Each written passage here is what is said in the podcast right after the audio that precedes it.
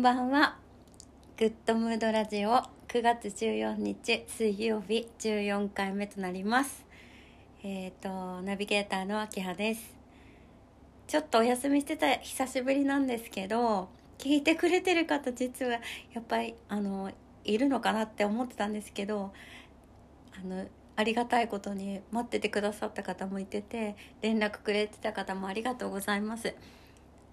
えっ、ー、となんかラジオ何になるのってね友達にこの前あの話しててそんなあの攻撃的じゃないんですけどそういう話になったんですけどなんかやっぱそれでいい考えるきっかけにもなったんだけどやっぱりこう頑張ってる人を紹介したりとか、まあ、微力なんですけどお伝えできたりとかそれが始まりになって私もなんか頑張ろうって思ったりとかする効果がすごいあるのであの続けない選択肢はやっぱり私にはなくてお休みはちょっとしてたんですけどいろいろその間に環境も変わったりしたんですけどまた続けていきたいと思います。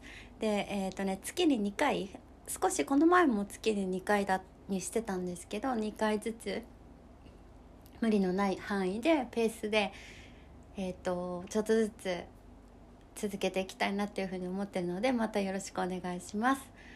で今日は、うんとまあ、夜あの紹介する方いるんですけどその前にちょびっとだけいつも通り話をするんですけどえっとねこの休んでる間にね引っ越しをしまして前の放送を聞いて放送収録聞いてくれたら分かるんですけど引っ越したい引っ越したいってずっと言っててもうちょっと後になるかなって思ってたんですけどちょっとそのねあの物件のとの出会いとかタイミングの話もしたいなと思ってたんですけどあの前のお部屋はね前の会社でお仕事の中心にするために借りてたとこなのであの生活できるような生活を重視したお部屋じゃなかったので引っ越したいって言ってたんですけど今回まともなあのちゃんと キッチンもあの普通にあるお部屋なんですけど何て言うかないろいろ環境を変えるっていうことをこの前前もあのティコティコさんのお話をさせてもらったんだけどすごい印象深くて環境住む場所が変わって結婚期に変わってから全てが回りだしたっていう話をね振り返るとっていう話を前しててずっとそれが残ってていいところに出会えたらなって私も思ってたんですよね。物件だけじゃなくて住む土地っていうか肌に合うかとかそういうのやっぱ長く住みたいから大事だなと思ってて神奈川にはずっともういるつもりなんですけどだったんだけど、うんとね、今引っ越したとこはねあの何をこう自分で感覚として長く大事にしてるかなってこれからも大事にだろうなって思ったのがあのね言葉にするとね地元感だなっていうふうに思いました。安心感っていうかホーム感っていうとこがなんか私にはすごい大事だなと思ってて。でこの前その友達と話してた時に横浜もちろん大好きなんですけど秋葉はね横浜のブランドが好きなのかと思ってたって言われてて、まあ、確かにミーハーなとこは自分でもあるなって思うんですけど私横浜にももちろんあの大好きで住んでたんだけど意外と今ちょっと違うんですけどなんだろうミーハーなもちろんその名前とかよりも安心感とかまあ、田舎育ちだからかもしれないんですけど地元感っていうかそういう方が私はなんか重視だったなっていうふうに思ってます。地元のあのこうが好きだっていう人に会うとすごい嬉しくなるんですけどここ引っ越してくる時もあの洗濯機つけてもらうのにあの暮らしのマーケットっていういろいろな業者さんが安くあのやってくれるアプリがあるんですけどそれで何かと前の部屋の時もエアコンの掃除とかね探してたんですけどそれでお願いした方が地元が大好きだっていう方で根ざしてやってますっていうような方ですっごいやっぱりそういう人に会うと安心感があるしこの辺にしてよかったなっていうふうにねあの思いました。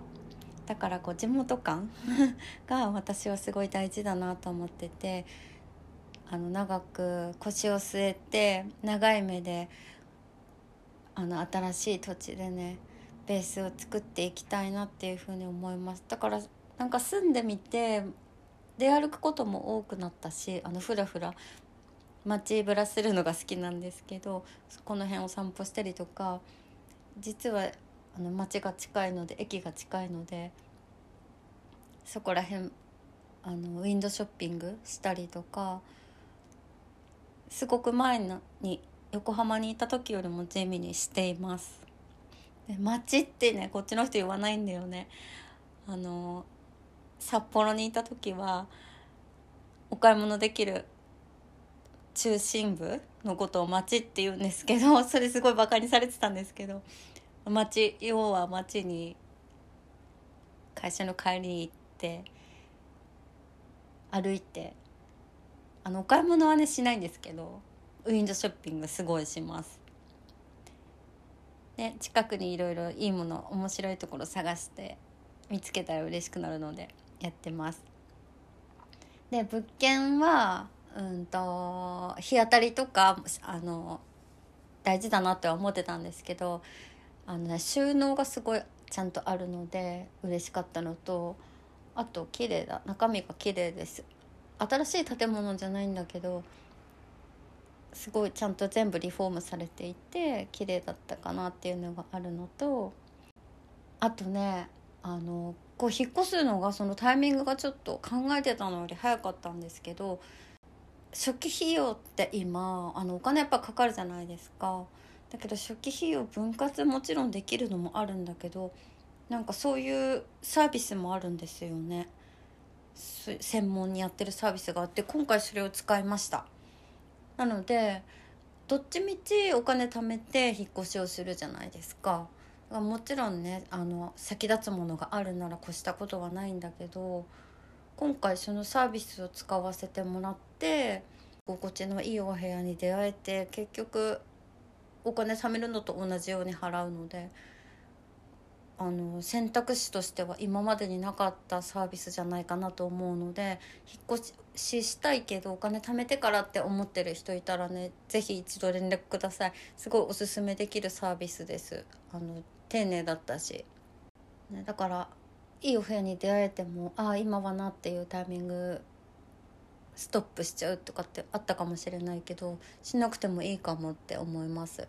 うん、でねあのねそれで生活して1ヶ月まだ経ってないんですけどあの面白い話なんかないかなって思ってたんですけど私水回り前のお部屋は本当水回り全然なかったんだけどねトイレ掃除すごい好きであのね好きな人いるかもしれないんですけど水回りの掃除が好きなんですけどトイレ掃除あの頬ずりできるぐらいするっていう人が前にいててわすごいいいなと思ってたんですけど私もすごい毎日朝してたんですよね。汚れるたまると面倒くさいから。だけどこの間何かで読んだんだけど夜するのがいいんだっておトイレ掃除って。なんかそれを見てからなんかお金が貯まるらしくって。それを見てからあの一日の終わりに寝る前におトイレ掃除するようになりました。取り入れてよかったら取り入れてみてください。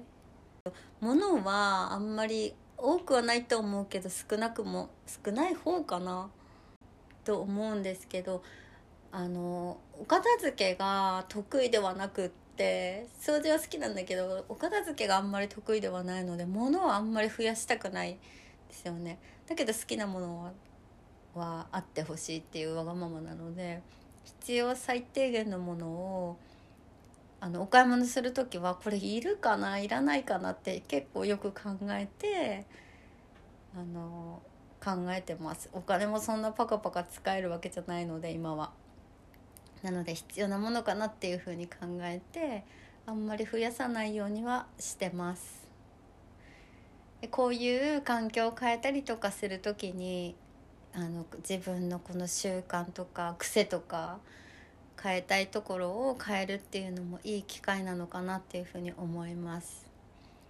ね、あとはもう夏に引っ越したから秋冬ってどういう感じになるのか分かんないんですけどここでまたお仕事スペースも押し入れの何ていうのデスクスペースにしたんですけどちゃんとあるので何が生まれていくか自分でも楽しみです。じゃあ今日はこのまま続けるんですけど、えーと、ゲストの方はピアニストのあの古田明日香ちゃんっていう方でお話を聞きました。でねあの23歳のすごい可愛い女の子なんですけどお母様がね実はあの私知り合わせてもらってそこから今回インタビューさせてもらったんだけどねすごいね勇敢なねあのすっごい可愛いんですけど芯が強い女の子でした。でなんていうかな「ピアニストです」って「ピアニストって紹介していいんだよね」って言ったら「うんあのねいいです」って言ったんだけどねやっぱりさほら実績があったりキャリアがあってからもうそうですって胸張って言うのって誰でもできると思うんだけどもちろんそこまでの積み重ねがあるからねだけどやっぱり何もこう実績が少ないうちからまだ始めたばっかりっていうことだったのでその時からあの「ピアニストです」って言っていいですっていうのってすごく勇気がいると思うんですよね。だけどねお話聞いててやっぱドキドキしながらそうって言ったんだろうなっていうのとかあのそうやって言葉に出すことが大事だって思ってるっていう話をしてくれたりとか、うん、あなんか応援したくなる人ってこういう人のこと言うんだなっていうことをすごくねお話しさせてもらって感じました。だからね今回はあのお母さんがすごい応援してくれてるっていうことではあったんだけどもうやっぱり周りから見たらさ好きなことやってていいねとか見つけられて羨ましいっていう目で見る人もたくさんいると思うんだけど本人はそれでこうなんていうかな後回しにしてたことがあったりとかいろんなこと乗り越えてきたんだなっていうのがすごくあったのであのねすごい応援したいなっていうふうに私も元気をもらいました。ピアニストってあのなんていうかな今はこうアーティストさんも一つのことをやってそれでじゃあお仕事にしていくかっていうとちょっと時代がそうではないかったりしてコラボをやったりとかあと他にも収入源をねお仕事を持ったりとかお気持ちにも余裕を持ちながら長い目でゆっくり土台を作るとかこう視野を広げていろんな多方面でね力をつけるっていう人も多いのかなって思うんだけど新しいことにチャレンジしたりとかずっと続けたいからそういう関わり方ピアノとの関わり方をしてるんだっていう考えをして教えてくれて前だったらさほらピアニストでだけ1本で食べていくっていうようなことって昔だったらできたかもしれないけど、まあ、それでも一握りだと思うんですけどそういうところでも好きなことを長く続けるにはどうしたらいいかっていうことをね今っぽいやっぱりこれからの方なのですごく考えてるんだなっていうのがねあの感じました。よかったら皆さん聞いてみて応援してほしいなっていうふうに思います。でねあのアスカちゃんにねピアノってアスカちゃんにとって何ですかってこれは収録してない時に聞いちゃったので今言うんですけど何ですかって言ったらね相棒って言っててすごく印象的でした。何か今まで5歳の時から始めてたみたいなんだけどね今まで辛いことがあった時にいっつもピアノを弾いてたんだって。ほいで自分を取り戻せたものだったんだって。だからあのただ好きっていうことじゃなくて何か辛いことがあったらやっぱり向き合って助けてくれた存在っていう風に言っててね。なんかなるほどなってすっごいなんか心打たれました私は。ね。いいですよね。羨ましいですよね。そういうものがあるってね。そこまで好きって思うものにやっぱり出会える人ばっかりじゃないと思うけど、ね、そこには支えがあったかもしれないけど力になるヒントがたくさんあるんじゃないかなと思います。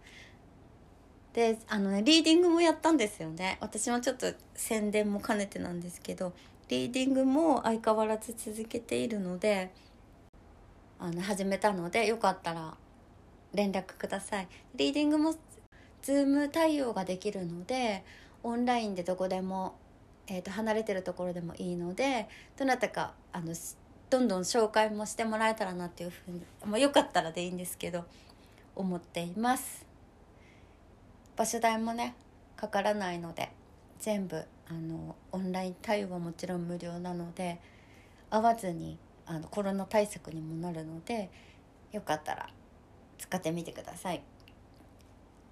というわけで今日はこのまま次のコーナーにあすかちゃんのコーナーに行きたいと思います。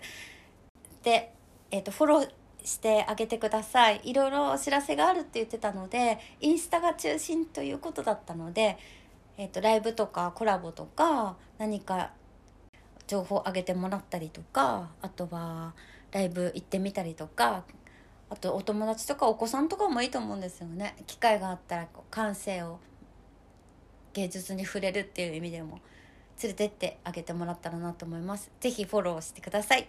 ではあすかちゃんの、えーと、インタビューいきたいと思います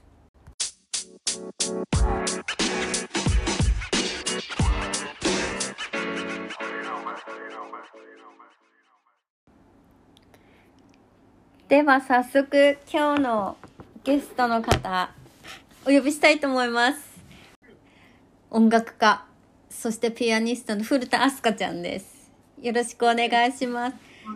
お願いします。今日もね、ズームで便利ですね。ね、感染対策もなるしね。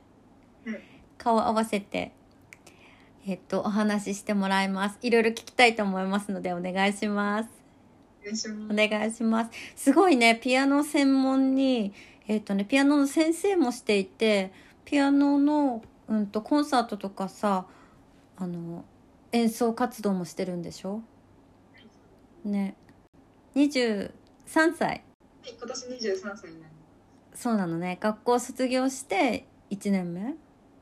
そうです。わそうなんだね。フレッシュですとっても。ね音楽の学校ね。であのつながりはというと実はお母様が私あの同僚って言ったら怒られるか。先輩ですね。あのお世話になっていてそのつながりでねピアニストをされてるっていうことを伺ったのでもうそれはねぜひぜひ出てっていう話をしてたんだよね。それで今回出てもらいました、ね、ピアノの先生とかさ音楽家とかさアーティストっていう方ってどっかにお勤めとかさいい悪いじゃないんだけどそういうことじゃなくて何て言うかな自分のさ武器とかさそういう長所とかさそういうのをどんどん伸ばしたり生かしたりするのってこれからの時代にすごく合ってると思うからなんか探してる人とかあと子供たちになんかさせたいんだよねっていう方とかもたくさん聞いてると思うからそういう人にさなんかなんていうの知ってもらったりなんだろう新しいこう選択の幅を広げてもらったり、ね、知らないこと知ってもらえたらいいなと思ってるのでたくさんあのありのままをよければ聞かせてください。お願いします。でねえっ、ー、とまずねあすかちゃんの紹介なんですけど音楽学校行かれたんですよね。そうです。うんと地元は神奈川ですか？ずっと。えっといろんなところ住んでましたね最初埼玉でピアノを始めてえー、5歳からって言ってたねあそうです5歳からピアノを始めて、うん、そこからそうですね横浜に引っ越してきて、うん、えっと、ピアノ先生とか進学したります、もうずっと音楽学校？えっと高校は普通科高校に通ってて、うん、うん、ちょっと遅かったんですよね音楽の本格的に勉強するのあそうなの？遅かったの、はい、普通な音楽高校から通ってそのまま、うん、えっと、みんな音楽音楽大学を一斉に受験するんですよ、うんうんうん、私はなんか結構ちょっとのんきにいろんなうん、こうこんな覚悟も決めずフラフラしてたので、うん、高校生活をエンジョイして、うん、大学に進学した感じです、ね、へえでも大事じゃないそういういろんな経験がさ結局さ表現力とかさそういうことにねつながるもんね、うんへえじゃあ普通の高校行って行きながらピアノやってたの？音楽の勉強が。あ座学？はい、弾くのはまだ大丈夫だったんですけど、うん。っと一時の量の差があってあそう。で。学点ってやつでしょ？あそうですそうです。そうだよね。あれさ難しいよね。やっぱり周りのこと圧倒的な差があって、あそはい。入学当時はやっぱり最初のテストで全然できなかった。一番最下のクラスからスタートでした。うあそういうなんかランクみたいなのあるの？あそうです。上中下で分かれるええシビアだね そうなんですよ。へえ負けず嫌いなんです。めちゃめちゃ。あそうなんだ。なんで、うん。もう1年間ひたすらうん。それを、もう一番上のクラスに行きたいってすごい頑張って、うん。大学2年生の時には一番上のクラスに、え本当に1年で？やば。本当に負けず嫌いなんで。本当？えだってそのクラスによってさ習えることが違うんでしょ？あそうです。いやそれは目指すよね。これよりなんかすごいこと習ってんだって思ったら悔しいもんね。はい偉いね。えーえじゃあその下からさ這い上がった人ってあんまりいないんじゃない？そうですね。そうですね、うんうんあの2年目はあの自由選択なんでうん。取らなくてもいいんですけど、うん。やっぱり1年目にもうもういいってやめちゃう子は結構たくさんいましたあやっぱそうなんだ。挫折しちゃうんだ、で私は意地でも上のクラスを経験してからじゃないとやめられない。んだけどああ偉い、でもうん。一、人でチャレンジして頑張りましたねえー、もうたった一人で勉強して？あそう。なんでだろうね。頑張れたのは好きだからかな。好きなのとなんとか負けたくないっていう。とにかく。あー気持ち？はい。へええじゃあさそのピアノで食べていこうっていうかさ一本でやっていこうって。もちろんほら時代に合わせてさやり方は変わるとしてもピアノをお仕事にできたらいいなって思ったきっかけではいつだったの？何だった？まあなんか2つ理由があって、うんうん。やっぱりすごく悩んだのがやっぱり大学4年生の就活期間ですね。えー、就活で？はい。でまあ一つはもちろん今まで自分が自分が味わった感動感動ね。うんが多かったのが一つと。うん。あともう一つはあと、まあ、はん私はピアノ卒業後も続けたいって気持ちがあったんですけど、うん。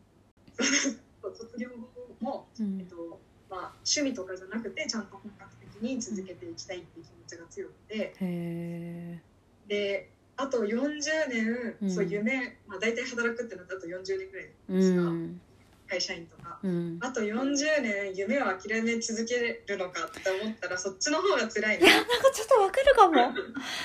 なんか怖いよね。そそれが続く方が怖いって思うよね。はい。こうあと10年ぐらい30歳ぐらいまではもう自分の好きなことを思いっきりやってまあダメだったら諦めてうん。っていう方にやった方がうん。まだいろんな気持ちの整理がつくんじゃないかなと思ってとりあえずやれるとこまでやってみようかなって思ったので振り切りました、なるほどね。ちゃんと先まで考えてたんだね。えー。えそれできっと就活したからなんか逆に分かったのかもね。本当にこれやりたいのかなとかさ。そうですね。えそれはさ一人で決めたの？親に相談とか。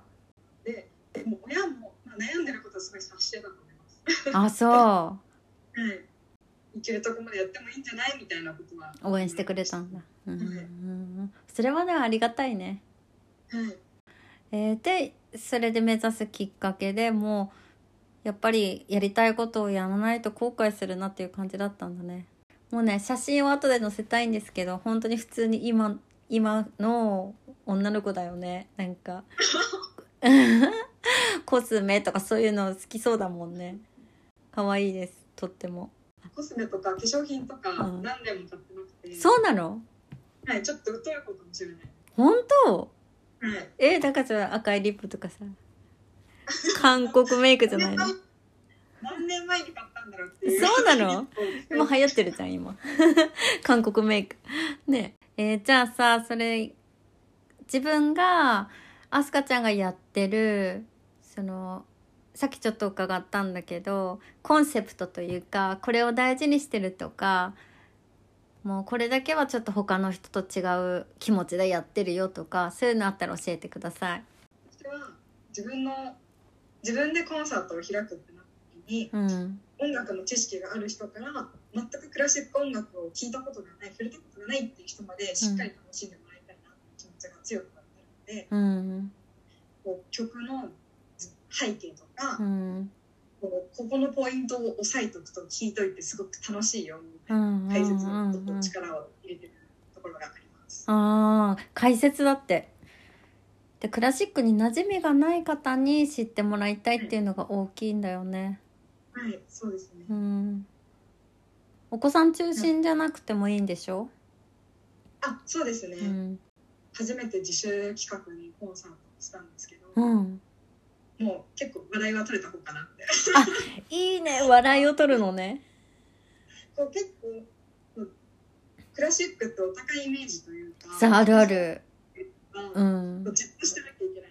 あるある。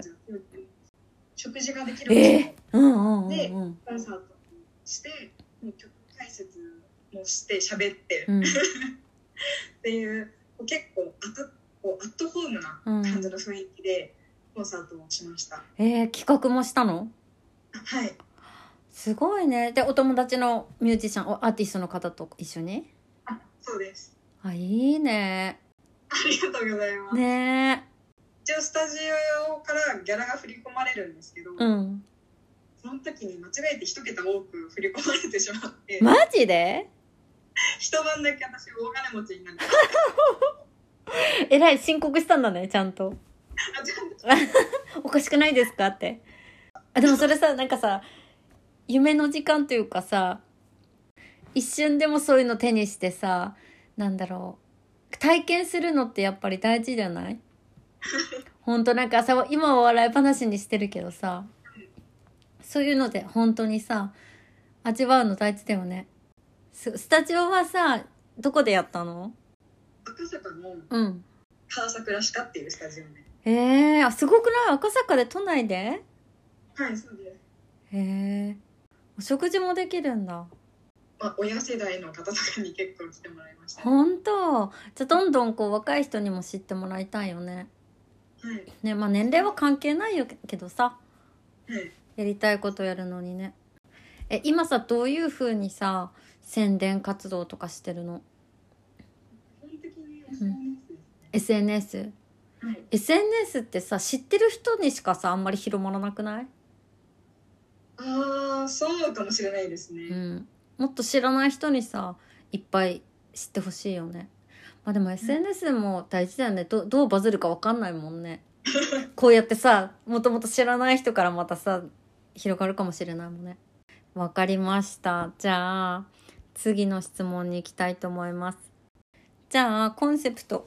そうねクラシックに馴染みがない方にたくさん聞いてもらいたいっていうことで解説を入れたりとかあとお食事しながらとかやってるそうです。すごいね。でじゃあ次ね続きこれからやりたい形こう目指してるものとか野望。自分のコンサ自主企画のコンサートとかの規模がもうちょっと大きくできるようになったら、うん。今度はなんかファッションとか香水とかプラネタリウムいいねプラネタリウムと一緒とか。掛け算とにかく癒しの空間とかそういうところから入って、うん。こうクラシックに興味を持ってもらえたらなうんうん。やっぱりクラシック音楽をとにかく直接こう耳っていうよりも肌で感じてもらいたいなあっていうのがーすごいねあるので、うん。ぜひ聞きに来てもらいたいです。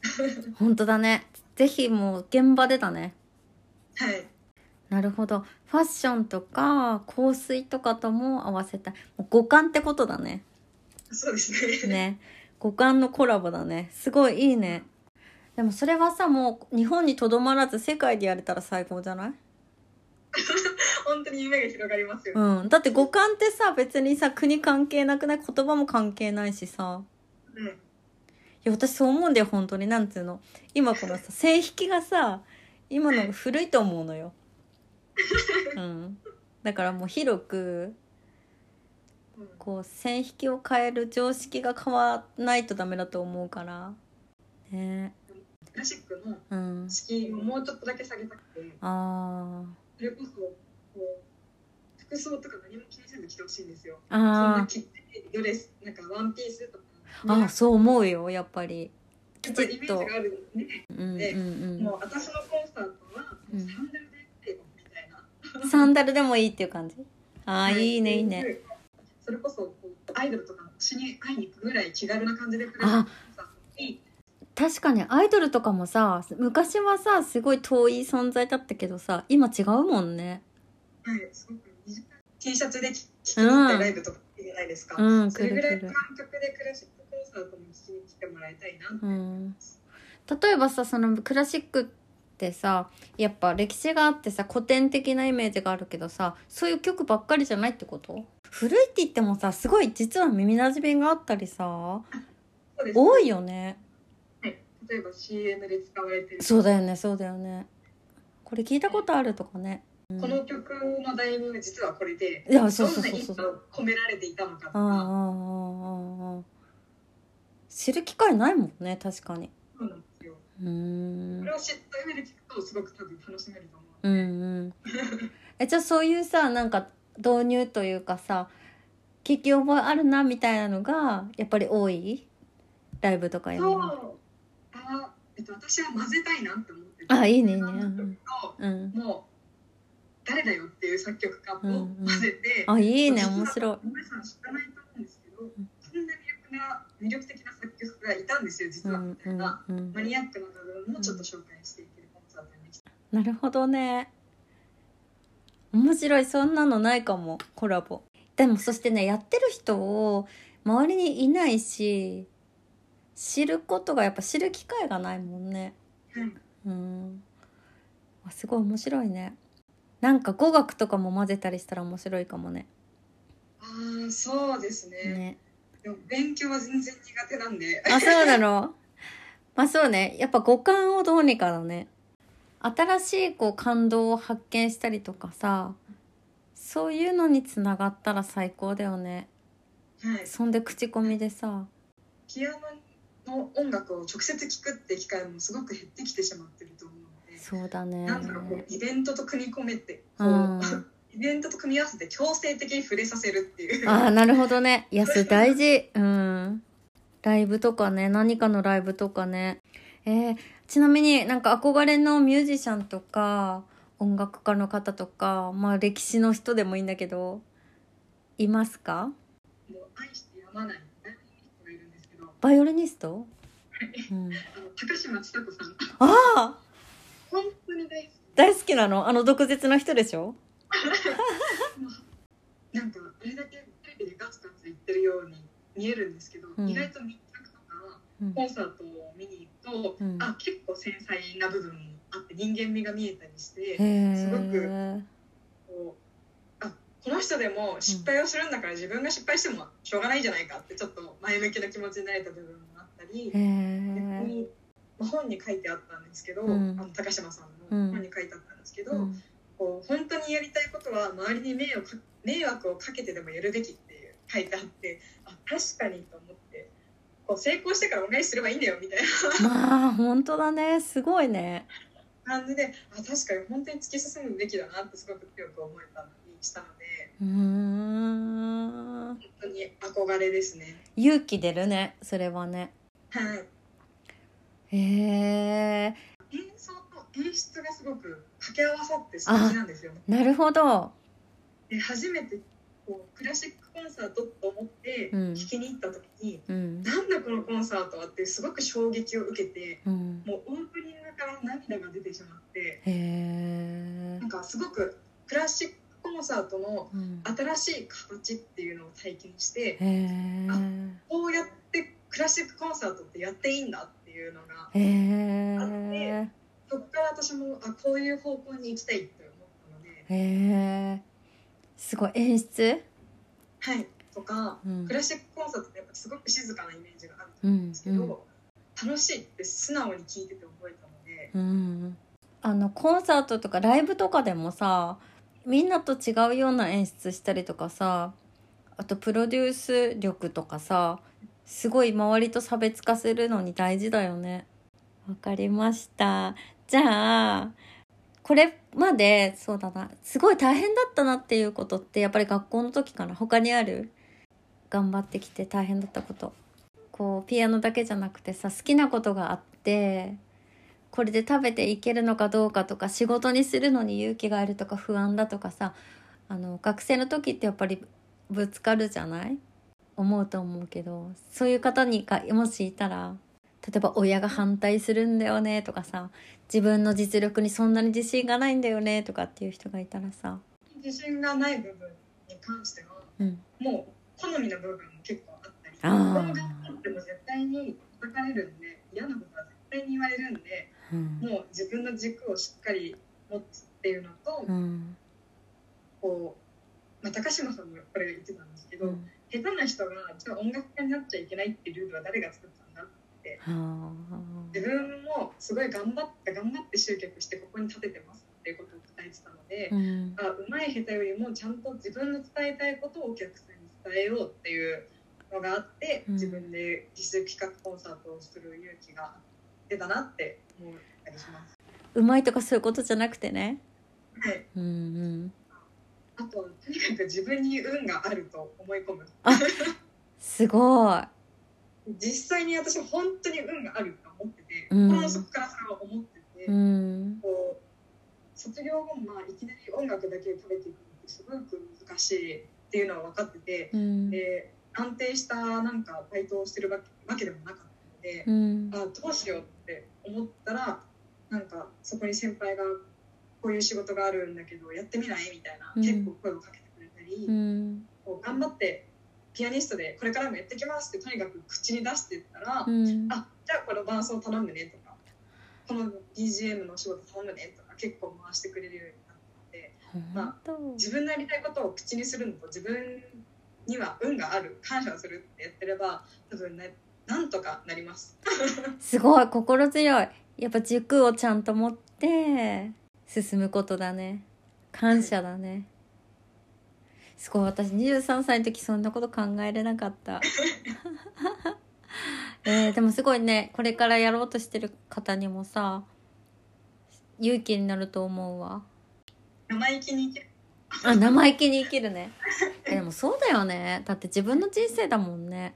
うん。でそれでもさこう支えてくれた人に本当に後でさちゃんとこうなったよっていう風に見せることが一番だよね。うんうーん。いやそれはやっぱり周りが応援したくなるこうまっすぐひたむきさがあるからだよね。